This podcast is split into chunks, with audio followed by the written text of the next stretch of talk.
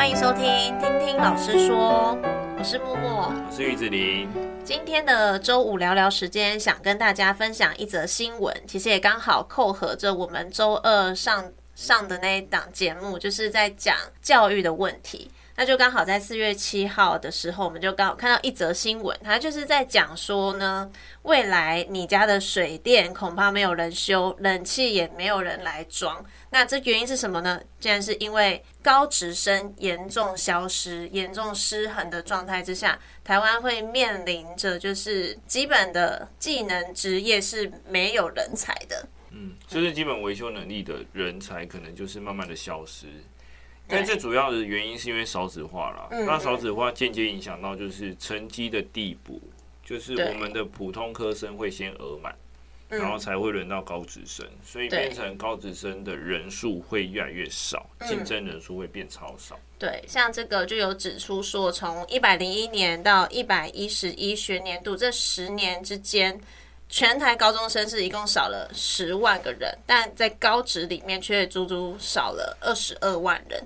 也就是说，国中升高中的时候，因为是用会考的成绩去填志愿，那当大家的第一目标首选都是普通科的时候，那我们的技职科系一定是被放在后面的。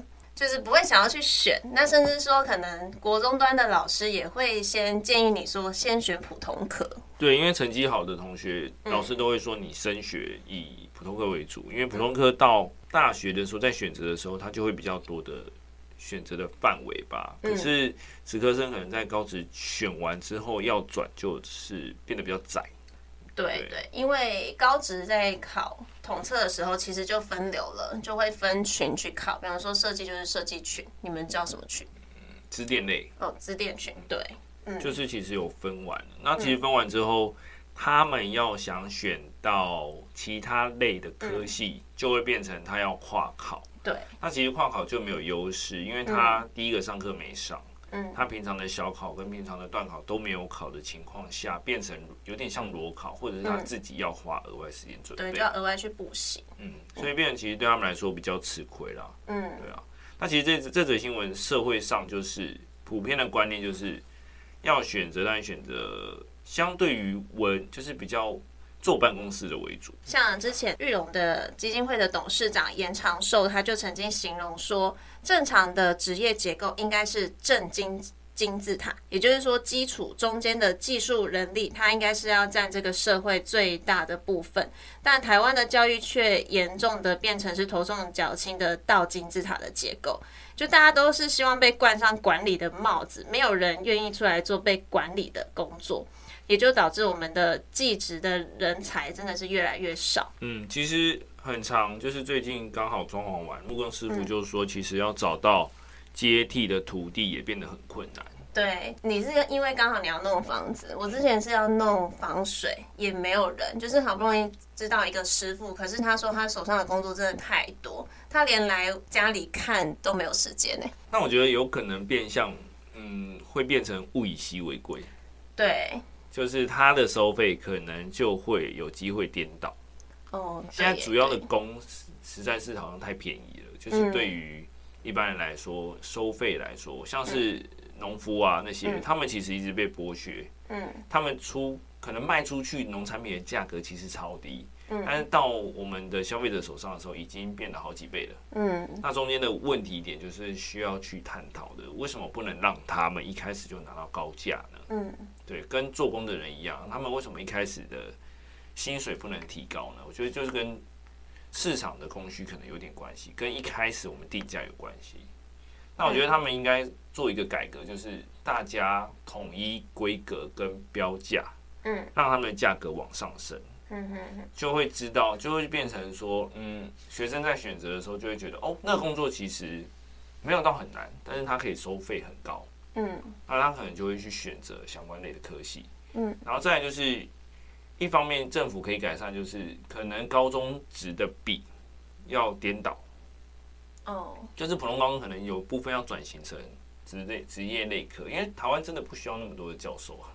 对，管理阶层的人，对吧？你那么多人管理，可是没有人给你管理，真的，就会变成哦，大家都是想要当管理阶层，可是不是大家都适合啊。嗯，而且台湾真的需要的也不是管理阶层的人。对，对吧？像是最近就是缺工的问题啊，缺油漆啊，缺木工啊，缺水电啊，那其实那些都是专业。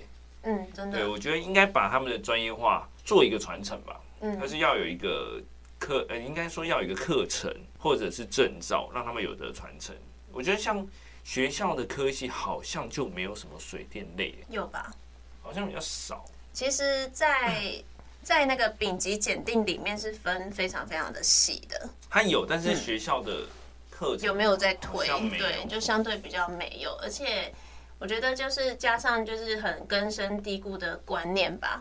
嗯。然后再加上刚因为少子化，所以父母有一部分也会希望孩子比较辛苦。对，然后这个是父母的希望，那另一部分是小孩也怕辛苦。现在的年轻人也是对于劳力付出的工作都会比较比较害怕，对，比较不愿意去做。对啊，其实不止刚刚讲的这些有技术性的工作，其实也蛮常听到服务业在缺工读生的啊。哦，对，对，还有饭店业，我觉得跟饭店业的薪资结构很有关系。嗯，你都不给人家涨薪水，然后又想要聘外劳。这件事情其实很吊诡啊！你台湾人都没用完，为什么你要去聘外啊？为什么你不可能升薪水？升薪水也可以升你们的服务品质啊！嗯，对啊，你要人家做多少，那你怎么可以付那么少，然后要人家做那么多？对啊，对吧？你想要成为一个好的饭店，怎么可以只付出这么少？嗯，对，你可以涨你的房价，就是变成你的品质就往上升嘛。嗯，对啊。但现在台湾的旅馆的房价真的太可怕了，吓死哎、欸！可是台湾旅馆的房价，我觉得都是赚在老板的口袋。对啊，之前不是有一句话吗？我现在穷到只能出国。你有听？你有看到网上那个梗图？真的哎，我觉得台湾房、啊、台湾的租旅馆的费用真的有点太太高了。可是你又没有回馈到你的劳工身上的话，可能就不是那么的适当。嗯嗯，因为你想，你付那么少钱，那他做事怎么可能那么精确？嗯，应该有点难。对啊，那再回到刚刚的话题，就是以我们自己也都是普通高中毕业的，对，嗯，一开始进来职校，其实对职校真的完全不了解。我也是进来之后才蛮意外的，原来职校可以学到非常多的技术。对，而且他们学的技术其实有部分还是需要更新呐，但是有部分说真的还蛮有用的。对，对啊，就是他们真的可以在高中三年就。以设计群来讲好了，高中三年学的电脑的软体，大概就是普通大学设计系会学的东西了。所以我们的毕业生，他如果到普通大学的设计相关科系的时候，他们普遍回来都会说，大一、大二上的高中都学完了。这里讲到一个点，就是普通大学可能可以选择招收高职生，再开多一点名额，就是不要专注在他们的学业成绩，因为像美术系。其实针对还是他的术科部分嘛，对啊，对啊，那所以其实征征招收高职生对他们来说反而是比较方便的，对啊。还有大学部分科系可能也需要多建立一些我们所谓的基础相关人才，嗯，就是木工师傅啊，像木工师傅，其实我觉得他们的专业能力其实比我们想象中还要多，多很多，而且那是你你真的是完全不懂的领域，这是完全靠经验。对，就比如说，他说，呃，你要切多少公分？嗯，那你这个多少公分，深度多少，你能不能用到这些深度？跟你，看我最近有个例子，超好笑，是你表弟跟我讲的。他就说有个木工师傅，现在接到新工，那个木工师傅就是做我那个木工，嗯嗯嗯，他做到新新工作是那个设计师想要做一个类似浮在空中的桌子吧。就是那种桌子直接从墙里面伸出来的那种，或是电视柜那种。嗯。可是他不给他支撑。嗯嗯。师傅就说那怎么做？对。就是你你那个东西伸出来，它总要有一个支撑点。对啊。就是像我我那时候做的时候，他说底下会有多一块木板，那是要支撑用的。嗯嗯。他就说那块一定要做，我说好，那就做。嗯。可是现在新的设计师就跟他说，我不要那块。哦。然后他又不做一个假墙给他。就假墙也是一个支撑，嗯，他假墙不愿意做，支撑也不愿意做，那请问你他怎么浮在空中？对啊，什么意思啊？可能是魔毯，他跟阿拉丁借。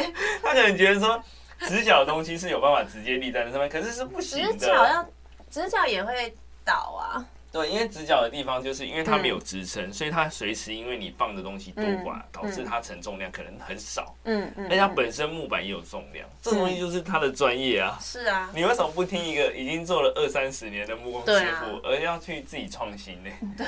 这种东西就是普遍社会觉得这项技能没有什么，嗯、实际上你去跟他聊天，才知道哦，他超强。对。就设计师跟木工师傅之间会有一个断层，就是设计师会想得非常的美好，但是实际到底能不能做出来，还是要很专业的木工师傅才会知道。他还说他那一场还要做天花板，然后做到后面，然后那个设计师也没告诉他怎么收，然后木工师傅根据他的经验觉得这收不了，然后那个。那个设我的设计师跟我聊，因为他说他还讲，就是那个师傅在等他最后做到最后结果的时候，设计师跟他讲怎么收，如果收不了，就那些材料都是钱。哦，那就又放在那个消费者身上啊，屋主身上，好可怜。所以这种东西叫做没有尊重专业跟不了解专业。对，所以我们的社会也是这样，他就觉得农夫很简单，但农夫我去种过东西，我觉得超难。我光是你不是连一盆花都会养死吗？我是属于植物杀手，黑手指。我觉得很多东西都是像阳光、水，嗯，跟要不要施肥，跟嗯，什么叫做那叫什么？最近推的推什么？比较没有使用农药类的有机吗？有机，他们所谓的有机其实也是非常专业。嗯，你要怎么样的情况不让他们吃？那你要怎么保护你的农作物？嗯，在不使用农药的情况下，其实都是一种专业。真的，其实我自己种植物也是。也花了不少钱，才才有办法越种越顺，对啊，所以其实就是真的技术是很重要的。那刚刚讲到说，就是我们也是到了职科之后，就进到职校当老师之后，才发现说，原来职校是真的可以学到很多东西的。会想说，如果从国中端，老师可以给一些孩子，比方说他可能国英数上面他的成就感就已经比较低落了，可以给这些孩子多一些选项。带他去认识，说其实，在升学的部分，你可能会有不同的选择。其实有啦，就是国中有记忆班，但是我觉得记忆班的比例太低了。嗯，就是在国中分流情况下，应该是要一半一半，甚至是一比二。嗯，还有记忆班，他是不是真的在那个群里面，他可以学到东西？那也不太一定。以我们学校的状况是，我们会协助国中端的记忆班，但是。因为我们的课真的太多了，去协助的老师他真的也没有办法给到很多的帮助。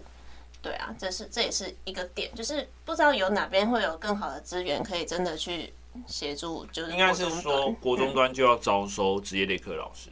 哦，这好像也是哦。对，应该就是因为他们现在是全部在一个班，然后那个班就要学很多个类群。对。但实际上应该是在可能国一的情况下，就是所有都学。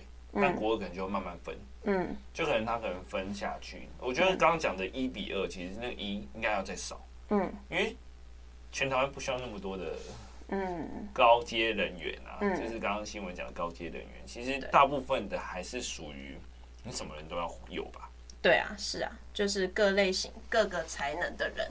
对，你要有人去做那些所谓我们现在所谓底层，但其实他也不是底层。我觉得这点这个观念要反转，就是。他应该是属于比我们都要高尚的人，因为他愿意做这些事情，为我们。对，而且他的技术是你不懂，你被骗了，你都不知道。哦，对，像是机车部分、啊、哦，跟什么通水管部分，那个价差其实不够透明。嗯，那我觉得一方面也是因为专业人才太少，导致他们那个群体的人就这么少，他想开什么就开什么。嗯，我曾经遇到一个状况，就是我那个车灯坏掉，嗯，然后就开去那个车厂修。嗯，然后那车厂可能就不想修，我就随便报一个价钱。嗯，他没有想到我说好修，哦，他就直接吗？对，然后他后来就是一脸的歉意，他他是乱报一个价钱，但是那个东西，然后你还是修，对，因为我们很急，我想说我要急着弄完之后我要回去上课之类的，我就好那修，然后他就开始讲解。哦，他觉得很抱歉吗？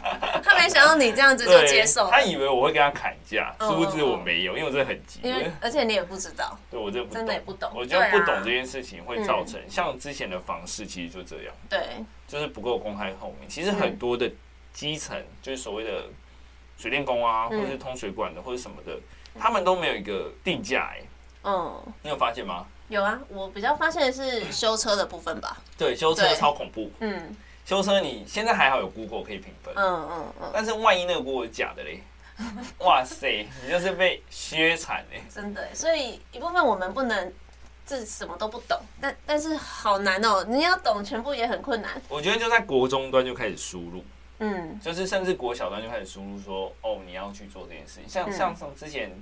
我们讲的维尼国小，他也讲金融这件事情。之后我们可能下次的话题，嗯，金融这件事情其实就是被诈骗的原因就在于他之前都没学啊。对啊，他不懂啊，他不知道钱可以怎么运用啊。对，他不知道其实超过五 percent 的获利其实都是有风险。对，甚至十二十，更更何况是两倍的那种超恐怖的那种东西，其实大部分都是诈骗。嗯，我觉得这一点就是因为没有教。嗯，你可能在国小没有学过，说哦，原来水电。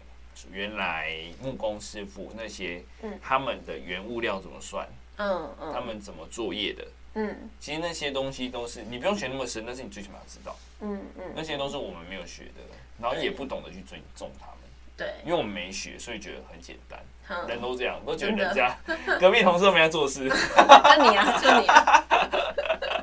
实际上人家很忙，这样你说也说不定啊。对啊，我觉得大家都有这种。那是一个故事，他说到了这，就是可能甲乙丙在一个 在一栋房子里面一起租房子，他们到了这比例，然后他们去访问三个人，就是到了这的比例这件事。假如就说我可能到了百分之三十，嗯，乙乙觉得他到了百分之四十，然后丙觉得他到了百分之五十，嗯。是不是超过百分之一百？大家都觉得自己做的特别多，但是实际上就是感觉而已。因为你只知道自己的感觉，你不知道这个人其实他的专业度跟他很辛苦，嗯，他其实他可以获得更大的报酬才对。嗯，对啊，所以我们其实社会整个真的是蛮需要翻转一下。对啊，光是价格这件事情，你要公开透明，然后你要提升它，其实都是应该要去做到的。这不是。只靠人力银行，我觉得政府应该要介入一下。就是像是我知道新北市就非常推技职教育，就是我去年带记忆竞赛的那个感觉，然后再加上在在颁奖的时候，就是。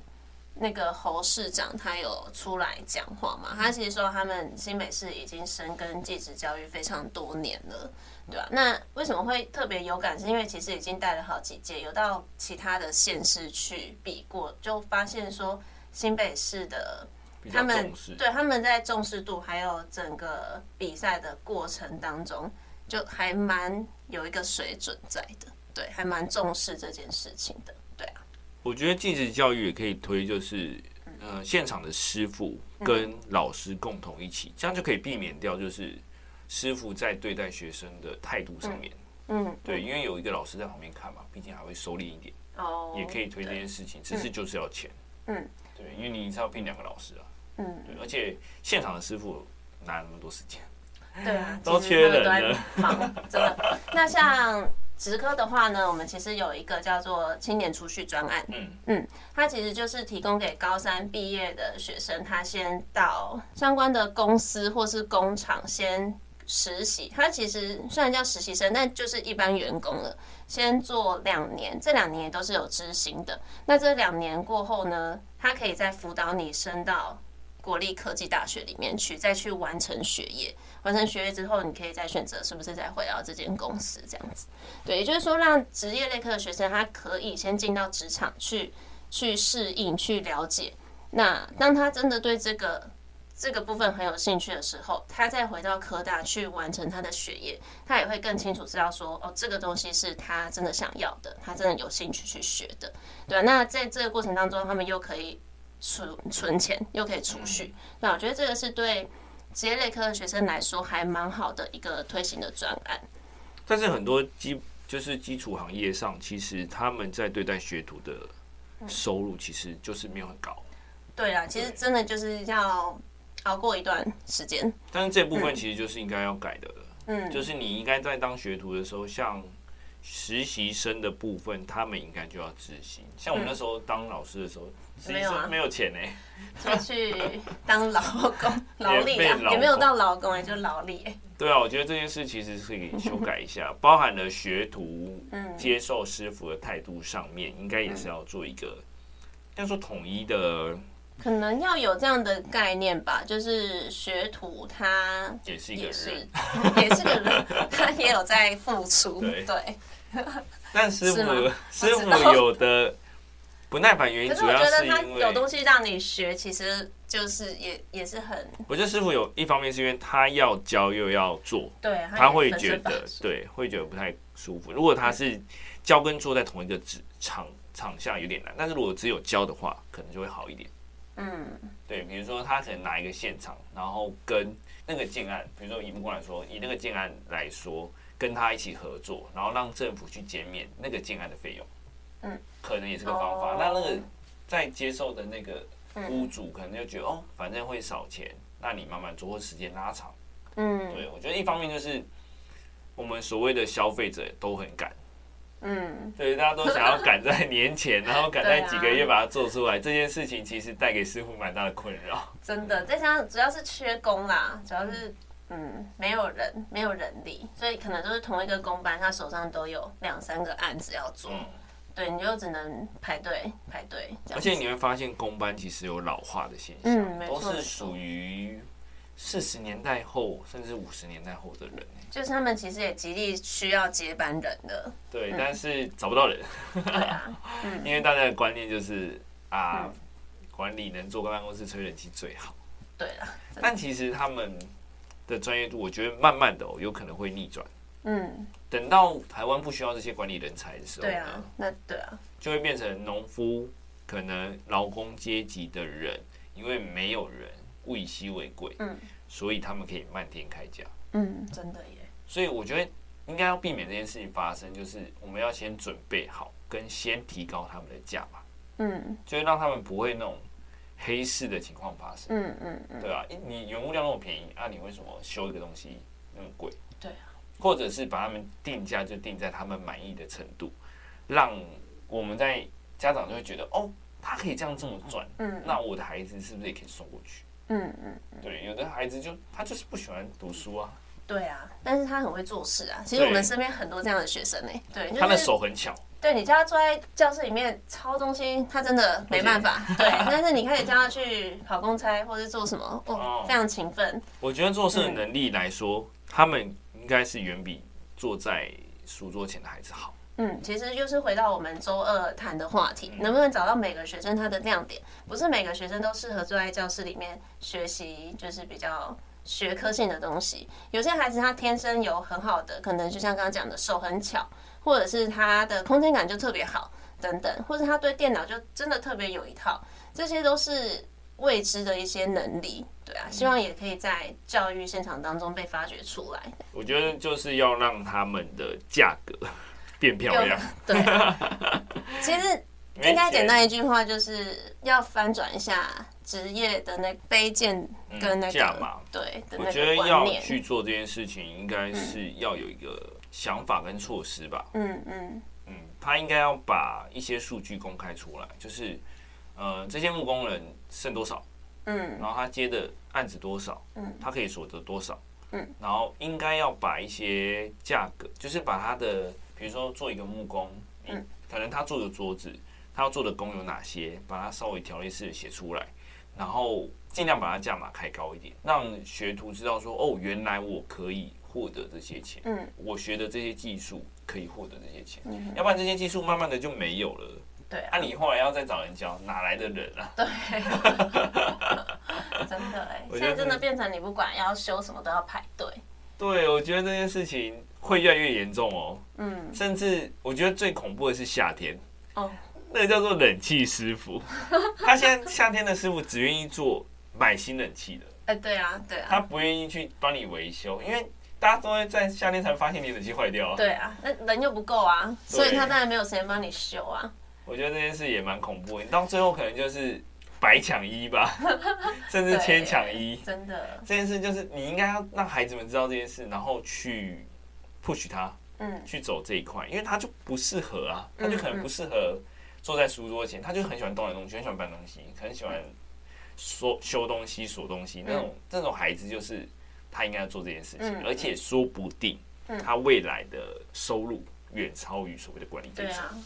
嗯，而且可能也不会被裁员，不用担心这件事情。他可能就是老板。对。我觉得管理阶层会被裁员，但是你如果是木工师傅，嗯、我根本没有看到木工师傅被裁员啊。一技之长啊，其实就是一技之长，而且是技能，大家抢着要你。如果你已经在那个方面有所谓的天赋，所谓的自己的一片天的话，嗯嗯、就是做出口碑的话，对，他是不缺，他完全不用担心自己会被裁员。对，他也不需要说，因为呃经济的走向，嗯，然后导致自己可能。因为大家就缺你啊，管你经济怎样，大家还是要修房子啊。对对啊，我现在脑中一直盘旋着，我每次要排去那个修车都要排好久。哦，真的，我觉得修车。老板永远都好忙哦，他忙到他忙到也没时间结婚呢。他就每 每次打电话他去，他就说你要干嘛？好像很不想赚我的钱。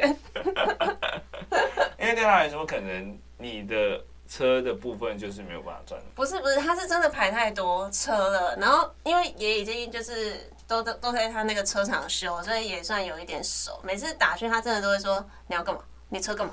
没怎样，不要拿来。我觉得真的是哎，就像是那种比较随便找的，他也是说你要排一下。对，我哦，好恐怖哦，真的真的，因为没人要做，嗯，而且他又可以开到他自己想要的价格。但是就是你刚刚讲做口碑啦，然后你的消费者真的就会一直回来，对啊，而且他完全不担心，因为每个人都要开车，真的。这件事应该是要灌输在家长脑袋灌进去的。嗯，你的孩子如果去公司上班，可能会被裁员，但你当木工师傅哦。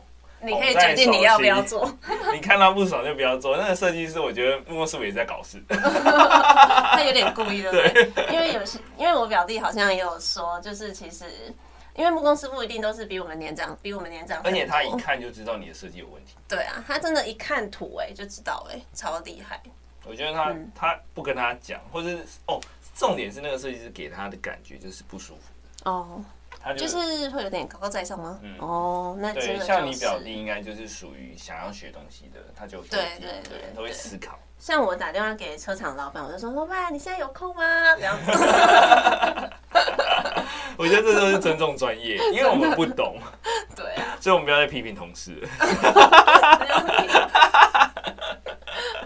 到底在干嘛？都没来解决问题。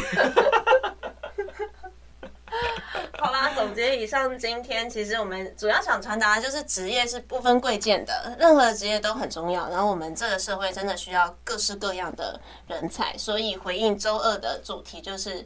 好好发挥自己的天命，找到自己真的适合的工作，是最重要的一件事情。好，那我们今天的分享就到这里。如果你也想跟我们聊聊，欢迎点击节目资讯栏有我们的 IG 还有 FB，也别忘了给我们五星好评，留言给我们哦。那我们就下次见，拜拜。